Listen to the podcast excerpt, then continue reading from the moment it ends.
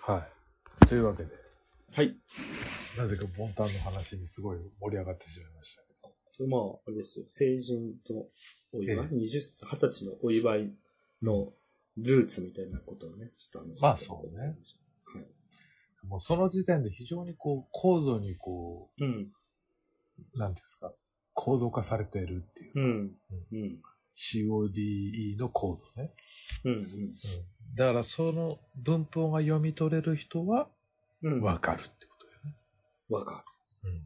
る。でそれがこう、洋服の改造から車の改造にうん。なって、シャコタン文化につながっていくんですか？うん。すごいよね。そういう先生でもさ、目ざとく見つける人いるじゃん。うん。よくわかってるってことだよね。やってた人でしょうね。そっか。昔取った絹塚か。でしょうね。だって、多田くん指摘できないでしょわかんない。なんかあいつ、擦りすぎてツヤツヤしてんなとか思うけど、実はおしゃれでツヤツヤしてたっていうね。あ、そうそう。あいつも俺と同じか。ケツのあたりテラテラだな、みたいな。とか、なんか日に焼けちゃってんなとか思ったら違うわけですよ。オリジナルカラーですよ。サテンカラーで来てるわけですまあ確かにね。よ。モードファッションって言ったってさ、うん。うん。コードが、そのコードが伝わらない人にとっては、うん。うん。なんであれ、珍道や脱平で終わりですからね。そうそうそうそうそう。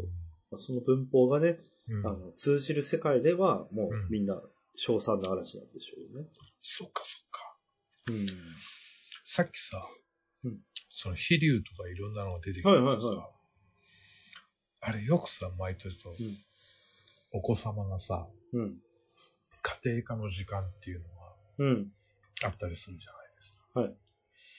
あそこで、うん。まあ、調理実習とかやったりすうん。るよね。うん。うん。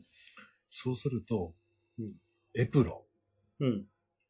俺の時はなんか自分で作ったような気がするああ、あるね。5年生の授業に今でも。うんなんかその学校によってはさ、うん。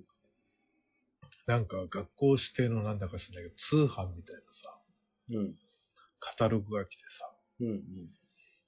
この中から好きななんか、エプロン選びなさいみたいな。。ああ。うんそういうのあったりするみたいじゃないああ。皆川家にはそういうの来なかった？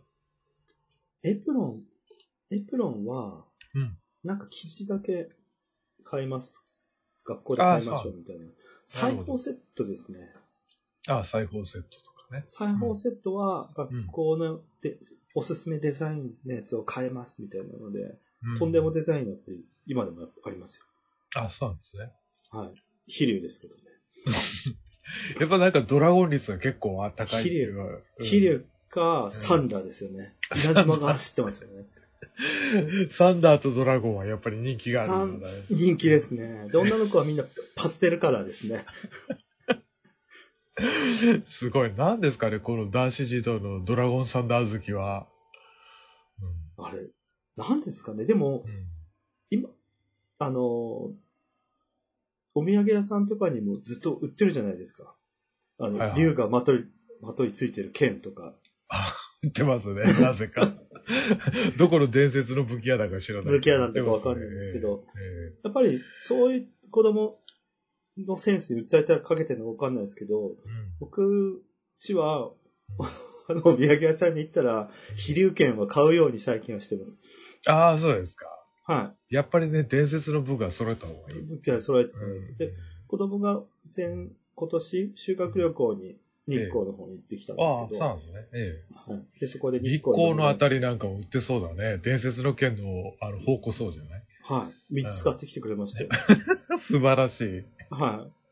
僕が、多分、いにしえの祠かなんかを抜けた先にあるなんかこう、レアなアイテムショップで買ってきてくれたんだろうね。いつも、いつも買ってる感じのやつ買ってきたよって言って持ってきます。あ、本ダサ、ダサ、俺のコレクションに。ダサコレクションにキ買ってきてくれたから。あ、本当？よかったね。は父親思いの息子で。ねえやっぱりあの、来龍。い。好きなんですよね。ね。上り来竜、下りタ竜クががね、そうですね。うん雷が大好きですね。うん天竜源一郎と、ね、北尾浩二のタッグですね。来流コンビがね。なるほど。いつかね、ちょっとせ制服についてのね、はえー、どっかでまたよく研い。究もう、残しとけばよかった。カタログ本が毎年発行されてたんですよ。そういうお店から。え、その、あの、闇のお店から？そえう。で、そこで、うんあの、文字をどこに入れるかとか、こう、えうんオーダー表がついてて、ええ。ここに、な、1文字いくらで、この大きさだったらいくらみたいなやつとか、料金表までの細かくなってて。刺繍とかってさ、うん。今ほど簡単じゃないからさ、高いでしょ。高いのか。でもそれ用にマシン組んでたかもしれないですよ。決まった感じしかないから。だって天井井、天下、優雅、独尊ぐらいしか入使わないでしょ、漢い字。やいやいやいや、あの人たち結構むずあ好きじゃん。そうだ。難しい漢字。親あのさ友達が好きだ。うんそうそう、漢字検定とか全然ダメでもさ、はい。バラとか書けるじ書けますよ。ブラックローズとか。ゃん。そうそうそう。ブラックエンペラー的なやつも全部漢字で書くじゃないですか。できますよ、全部。おぼろ月とか書けますからね。だからそう考えたらね大変だったのかな？どう？おばちゃんがチクチク手作業でやってくれてたのかな？わかんないけど、いろいろ多分そこは試行錯誤があるんじゃない？いや、その級数だと文字潰れちゃうな、みたいなのあるんじゃない？ああいう複雑な文字とか。僕、あの、そのカタログ本みんな大好きで、今でもそうやって覚えてるのは、あの、そのカタログ本をいっぱい持ってたから、これ、これ、これいいな、うん。